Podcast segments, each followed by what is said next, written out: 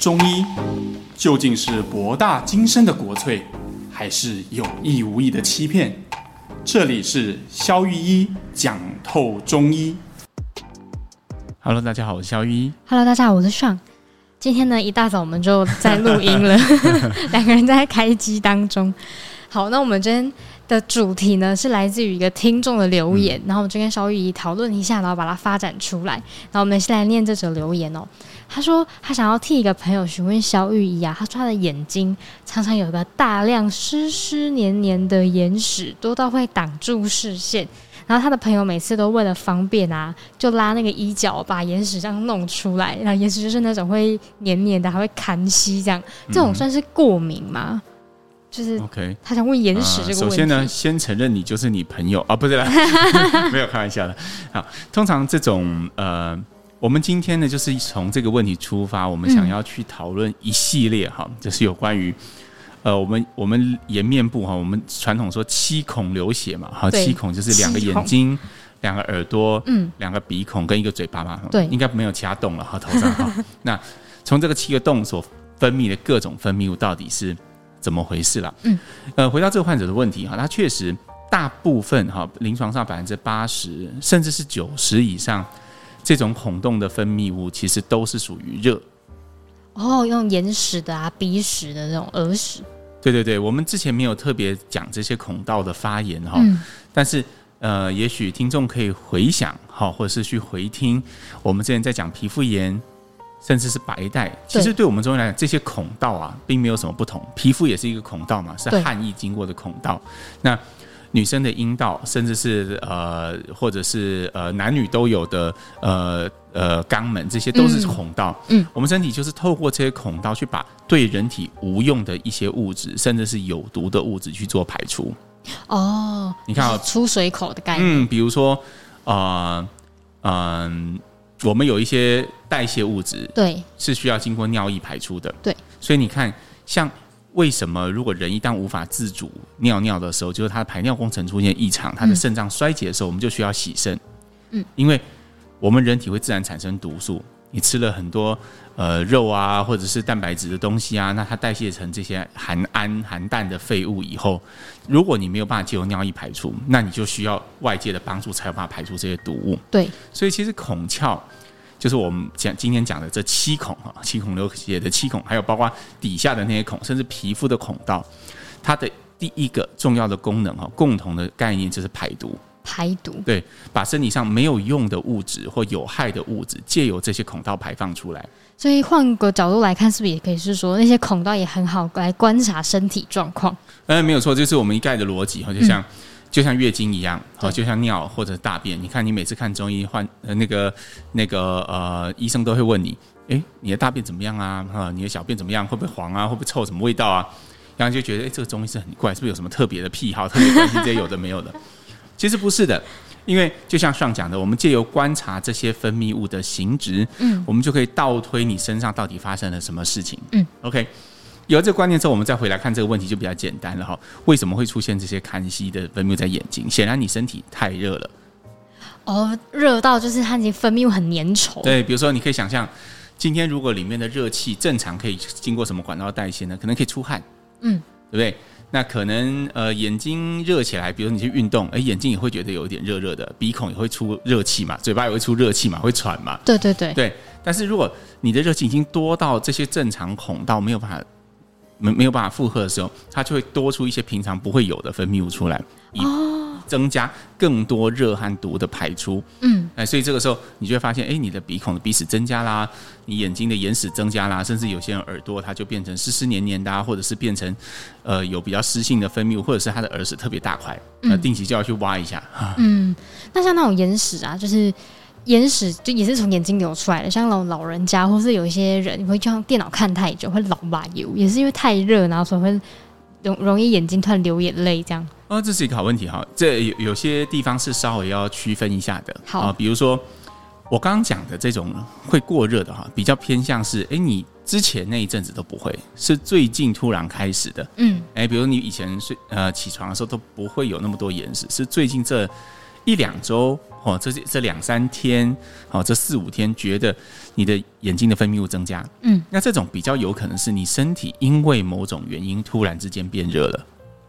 嗯，那这某种原因有可能很多啦，就是比如说感冒。我们都知道嘛，哦感感冒冒的时候鼻屎就会增加，增甚至有些人多喜对欢吃鼻涕，不是吃鼻涕，就是吃鼻涕，应该是说，因为我们感冒的时候分泌很多，有时候我们没有把往后面水流素对，它会它会往后面吞进去嘛。不是变痰吗？对对对，然后那些痰，对，因为叫它鼻屎，你就觉得吃起来就怪怪，叫它痰好像就比 较可比以较能够接接受。啊受，人就是这么奇怪的动物哈，就是叫不一样名字就有不一样的认知 哈。但其实是吃鼻其实是涕。一样的嘛，哈只是吸到哪里的问题嘛。哈好，不管怎么样，你吸下去你就觉得，哎、最近这一口味道不太一样，特别浓，对，或者特别有一个味道，那个其实就是因为这些都是本来要借由你身体排出的毒物。嗯，对不对？好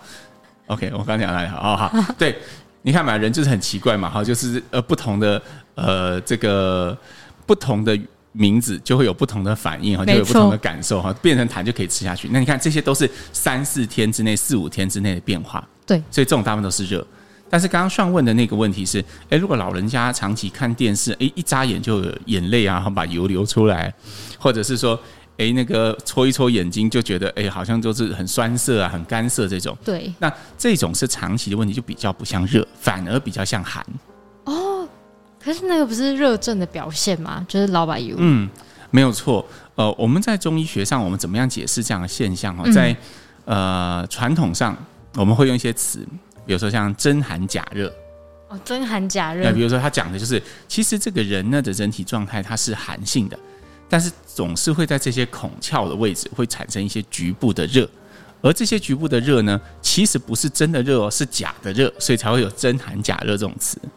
哦，所以也就是说，他身体其实超级寒的，但是他就是不知道从他孔下会用热性来表现。哎，对对对，那或者是有一个词哈、可能更诗意一点，叫做“戴阳”，戴帽子的戴，阳气的阳，哦就好像你把这些，因为底下是阴嘛，哈，嗯是冷的，是寒的，那上面的话是热的，是阳气的，可是这个阳呢，就好像一个帽子一样戴在头面上，嗯，所以只有上半部的这些孔窍可以感觉得到热，叫嗯戴阳。哦，所以也就是说，老人家的这种很有可能就是因为他。算是更年期之后，对因为那个什么肾气虚之类的嘛，所以你看，这是会产生一个很奇怪的现象，就是明明是同样的症状，哎，比如说一个年轻人来啊、看啊、我最近眼屎很多，跟一个老人家说啊，我最最近二十年哈，因为他七十岁嘛， 20最近二十年都眼油都越来越多，这两种看起来一样的症状，但是我们会开截然相反的药。年轻人我们会开清热祛湿的药给他，嗯，啊，比如说像月贝家族汤。那老年人来，诶，我们可能会开一些反而是温阳的药。如果是老不是老女人，在讲错资深的姐姐，我们可能会开温经汤。好，好、那如果是那个资深的贝贝哈， 真的嗯没被那我们可能会开肾气丸之类的哈、但是不管怎么样，我们在看待这两群患者的时候，我们就会完全给不同的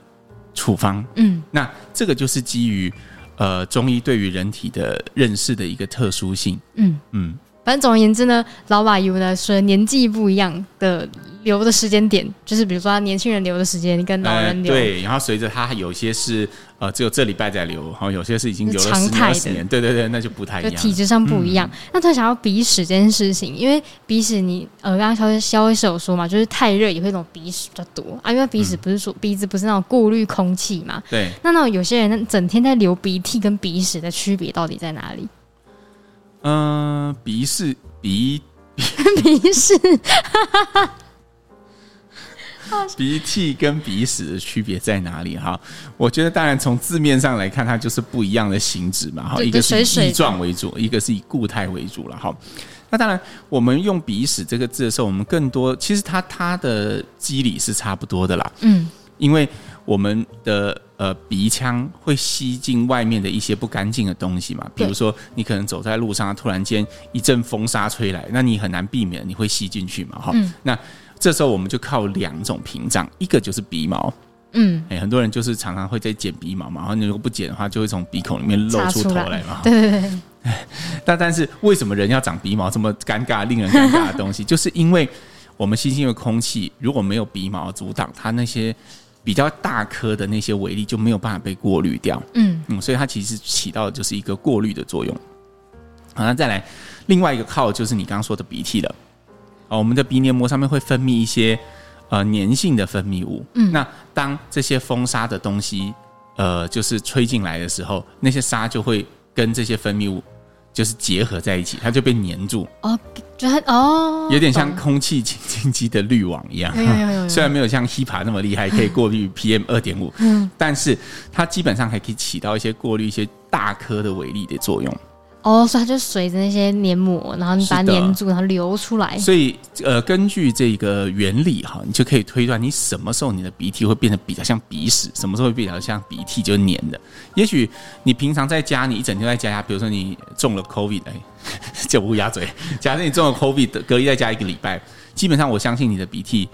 就不会太黏了哈。啊，有有可能黏啦，是因为你那感冒的关系。嗯但对除此之外，你没有吸到什么脏的东西，其实你的鼻涕就会比较轻，你都待在家里。哦，原哦，来那是如这果样你都呃每天骑三个小时的机车去上班，好、哦，它都是跟在那个公车的后面，哇基本上你的鼻涕就一定是黑的啦，那个就是微粒。 哦，嗯，所以这些形质其实就呃医学上看起来没有什么特别的意义，但其实就是跟你生活的环境还有呃你吸进来的东西有关。有关懂。嗯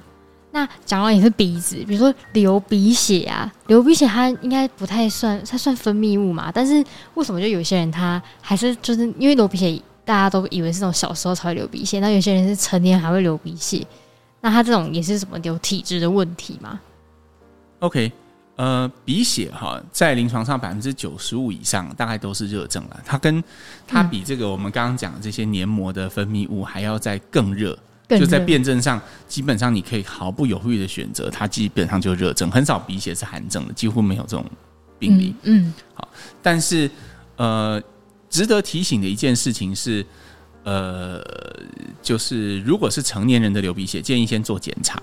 哦，为什么？嗯，因为最担心的问题其实是，诶，是不是里面长了一些不好的东西，比如像鼻咽癌。哦，对，长所以如果你有东西所一以些，流血嗯，如果你有一些危险因子，哈，就是比如说，呃，特殊的家族病史啊，或者是什么，那这个这种我们通常都会先做，就是呃检查。我不晓得大家呃小时候啊，那个我们都会有那个呃耳鼻喉科医师会有一堂健康教育课，会来教我们怎么样使用那个喉镜嘛，就是嗯，耳鼻喉科在用一只种，红镜，一支白白的，通常是对白白的啦，然后前面有个镜子，然后会有一个很特别的角度。对对对对，那那个其实就是伸进去的时候，你就正好可以看到就是上面或下面的结构啦。哈，那那个东西其实就是诶，哎伸进去看一下，寻一下，去看你的鼻咽里面是不是有长什么奇怪的东西，啊然后是不是那块奇怪的东西在出血。哦，原来是这个其样实很像什么？这个很像痔疮啦。百临床上百分之九十的大便出血全部都是痔疮，这鼻子的痔疮就是那个，但是我们要排除的事情就是啊，万一是大肠癌怎么办？好，所以就要哦对去做肠镜。啊，那如果不是，那痔疮就痔疮嘛，就这样。嘿，那同样的道理，不要说自己鼻血就是鼻咽癌， 好，没有那么严重。这个检查的目的只是为了排除我们最不想要的那个情况。嗯好，那当排除了这个情况以后，那剩下的问题就好处理了。这个鼻血哈，大概是少数就是呃的疾病是非常好辩证，然后中医几乎可以肯定可以起得了作用的一个病了哈。所以找一个巷口的中医师跟他说啊，你家孩子常在流鼻血，然后你常在流鼻血，嗯我相信吃个两三个礼拜应该都没问题的。懂。那为什么小朋友很常在那边流鼻血？就是小朋友有什么特别的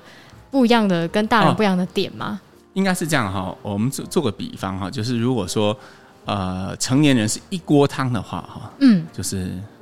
呃一大锅，那小朋友就是一碗汤。一小碗的那你种在。讲什么废话？就一大一小，不是不是这个意思哈、就是你要想，如果我们要加热一锅汤，我们是不是需要比较久的时间，对，才或者会是滚。说对，或者是说我们同样加热五分钟，可能大锅子可能升高个三到五度吧，但是小碗可能就已经整个都沸腾到满出来这样子。对，所以这代表什么呢？就小朋友的体质是比较娇弱的啊，就这个碗汤比较小，然后易寒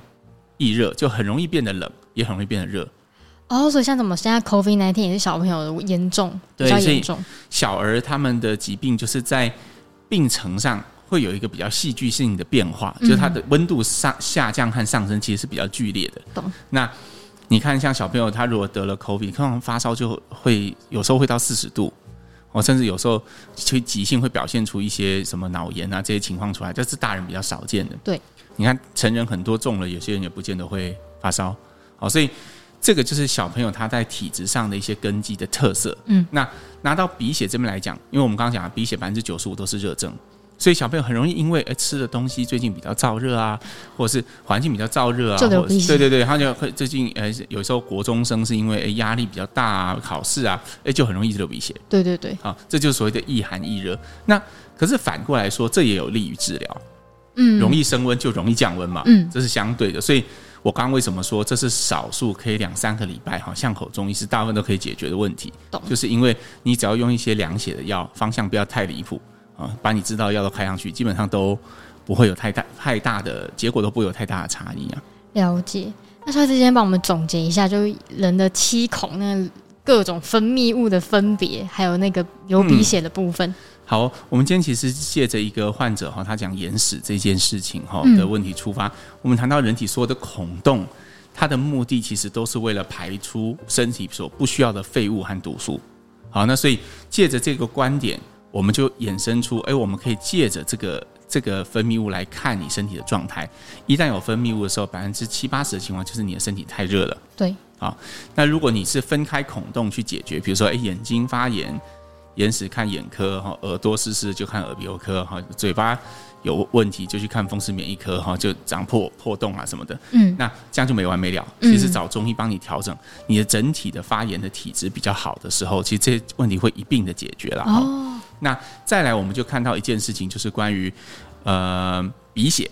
好，那鼻血呢，有更多的比例都是热症，大概百分之九十五以上都是热症。嗯，但是我们也提醒听众朋友，就是说，如果是成年人，你要有鼻血状，尤其是老人家，一定要优先考虑。我不说最可能，但是一定要优先想到是不是有可能长不好的东西。对，好，把这东西排除之后，剩下的其实都蛮好治疗的。了解。以上就是我们针对这位听众问的问题衍生出来的各种七对孔对对相关。好，那我们来回答我们今天的留言的部分。好，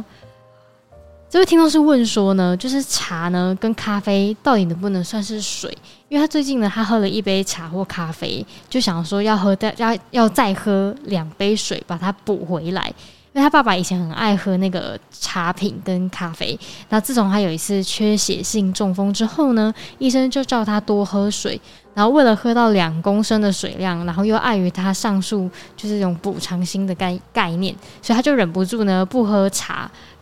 他就尽量忍住不去喝茶跟咖啡，然后把水当功课在喝，甚至有时候还会有点赶功课喝的那种，就那种喝法。他想请问，这样喝喝水到底有什么样的建议？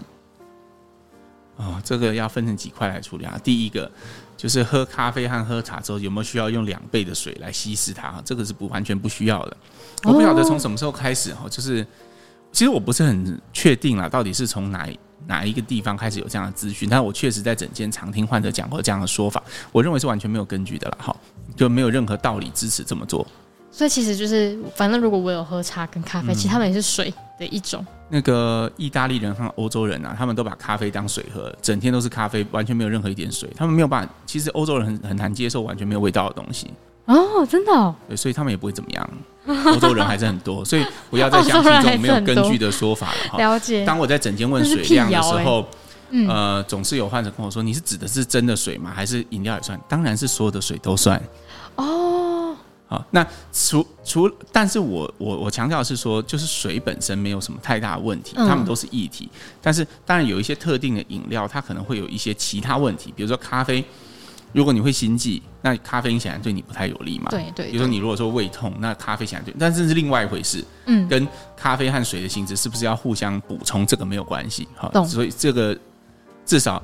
呃，你有喝咖啡，还是可以把它算进你的水量。懂懂懂好，那第二件事情是，呃，心血管意外后，就是呃，心脏科医师建议应该要多补充水分，这个是对的，因为缺血性的中风基本上呃被认为给足够的水量是是一个合理的建议。嗯，但是我觉得也不用把它当成功课做，它没有那么夸张，就是说你今天没有喝水，你的风险就会升高，不至于。嗯，哎，所以我觉得这个是医生一定会交代的事，但其实对愈后，我觉得差别不是很大。了解。灌水这件事哈，就是只有对于急性的时候才有效。比如说你你刚刚中风，那现在不管是喝的，甚至是用打的，就你一中风一进，除了除了溶血剂之外，最重要就是灌水。嗯所谓灌水就是经经由静脉输液给患者大量的水分，因为这时候可以增加脑部的灌流量。因为你想嘛，中风就是一种血管，呃，它可能因为特定的原因，有可能是因为冠状动脉硬化或者是其他血管病变而塞住。对，那这个时候你给它足够的水量，是不是就好像你水管里面有足把够强的力水，通哎，把它开嗯通开来的感觉？所以你的脑部有可能在急性获得更大的灌流。可是当进入慢性的复健期的时候，其实灌水的意义其实已经不大。好的，好，那就大家知道，就是不管是什么样，饮料还是咖啡，那时候算水。对，但都是对水对对啊。好，只是要看自己身体状况啦，还是白开水健康。好，那我们再念下一则留言，他说：“Hello，肖玉跟爽很喜欢听你们的节目，收获很多，然后每次都很期待新的主题。那他有一些问题想要问，他说本身呢在夏天很容易被蚊子叮咬，非常的困扰。然后他永远是最容易被叮咬的那一位。然后大家都说是因为爱吃肉，然后或是体温比较高的人，血液比较酸的人。”比较容易被叮咬，但本身没有非常爱吃肉，然后体温正常，血液不确定是不是比较酸，那想要了解是否能透过中医改变体质，还是能调整哪一些方面来减少被叮咬的机会呢？我觉得呃，首先是关于体温比较高，这个有可能。嗯，可是所谓的比较高是高高一点点而已，并不是你可以量测出来的那种高。第二，呃，酸性体质这件事情基本上已经呃很很广为流传，但是基本上呃那个写这个理论的作者已经出来道过歉嘛，这是他自自创的，啊没有任何根据自。创对对对，对，但是这个概念实在是蛮洗脑的。 对，但是以中医的角度来看，通常比较容易叮叮咬或叮咬的反应比较大。诶，这两件事是有区分的嘛？哈，对，比如说容易被叮咬，有可能是因为你经常发现，哎、你你有痒，你才会发现嘛。对其实可能别人有被咬，可是别人可能没感肿的觉。包没有那么大，可是你就会肿很多，然后很痒。所以这个其实跟我们刚刚所讲孔道的发炎其实很类似，都是同样受到一样的刺激，就是呃，就是那个蚊子的那个叮嘴哈对，的刺激，但是刺激以后所产生的反应会截然不同。嗯那这个其实跟你身体里面的湿热有关。但是我觉得，如果要减少叮咬，最好的方法是蚊帐，哦，你就不要来叮 我，因 为 防其蚊实疫这真的很有用，啊 会比你调理然后硬是弄弄觉得自己百毒不侵。 物理性隔离法。 所以我觉得对蚊子来说，物理性隔离啊，居家的环境，我觉得这个是更有效的方式了。嗯，好的，那我们再连接下一则留言。他说他想问干燥症的问题，因为他妈妈几年前开始常常会突然咳嗽，然后去看西医说是干燥症，是免疫的问题。然后最近发现自己也有这种情形，好像咽喉里有一种。突然觉得很干呐、然后会一直干咳，然后会很用力的吞口水，但他喝水的效果却有限。他想问中医的观念怎么样看待这个干燥症，是看中医好还是西医好？有根治的可能吗？还是跟过敏一样，只能想办法控制呢？呃，干燥症，我记得我们之前是不是有谈过？呃，我我先来看一下在哪一集。对我快速的提一下哈，就是基本上没有什么中医好还是西医好了哈，就基本上看你的严重程度。如果以你刚刚讲后讲的状态，就是嗯你是喉咙里面有点干干的，哦，喝水不会缓解，那我觉得应该是看中医就可以了。哦呃，因为呃，通常西医你去看了风湿免疫科以后，他会帮你做类地测试哈，去看你是不是真的是休格兰氏症候群啊，就俗称的干燥症。那如果是的话，然后你的免疫也呃，就你的血液里面也确实有一些变化哈，有一些对抗体高起来，那就会考虑要不要治疗。那所有的免疫抑制剂的治疗都是会让身体付出蛮大的代价的。哦、嗯，所以他会考虑你的症状，比如说呃，你的症状已经严重到呃，你吃食物的时候没有足够的唾液去吞咽，嗯或者是已经严重影响到你的生活品质，那可能就会开始给你奎宁或者是其他的免疫抑制的药物。懂嗯。但是如果不到这个程度，他就说哦，好吧，那就观察，每三个月、半年回来抽血。那这时候你就有治疗跟没有治疗一样，你只是多知道哦，我确实是干燥症这样。好，那这时候中医能够帮你的就很多了，比如说，呃，你吃了药以后，可能你这些状况就没了，你咽喉异物感就消失了。我好像是在第一批三十九的部分，就是讲说哦，有两个关键点呢，是可以改善眼睛口干跟口呃眼睛嗯跟口干的这个状况，就是听众可以去听看看，对在对对，第你可三以十听九听看，集。详细的听听看那一集我们对干燥症的一些展开哈。但是我给你的建议是，以你的状况来说，应该先看中医就可以。好的，那我们再来念下一则留言。他说：“邵玉医和少你们好，然后想要请问呢，确诊后有建议中医怎么调理身体吗？小朋友呢，一个一岁多，一个六岁，和成人分别有什么样的建议吗？那谢谢你们辛苦制作节目，喜欢你们的知识满满的。我一直想要把确诊后的一些状态，然后来做一集节目，因为我觉好得啊最近实在是看到蛮多类似的状态啦，然后很多那个听众也都对这个好像，因为我们最近确诊人数真的很多嘛， 所以很多人都对这个部分，然后呃小孩子可不可以吃中药啊，什么各种的，诶嗯他的问题是。哦，他在问说，就是一岁跟六岁跟成人的调理差别。小朋友通常呃没有什么差别啦，但是小朋友通常用药会比较轻，就我们刚刚讲的嘛，他们身体易寒易热，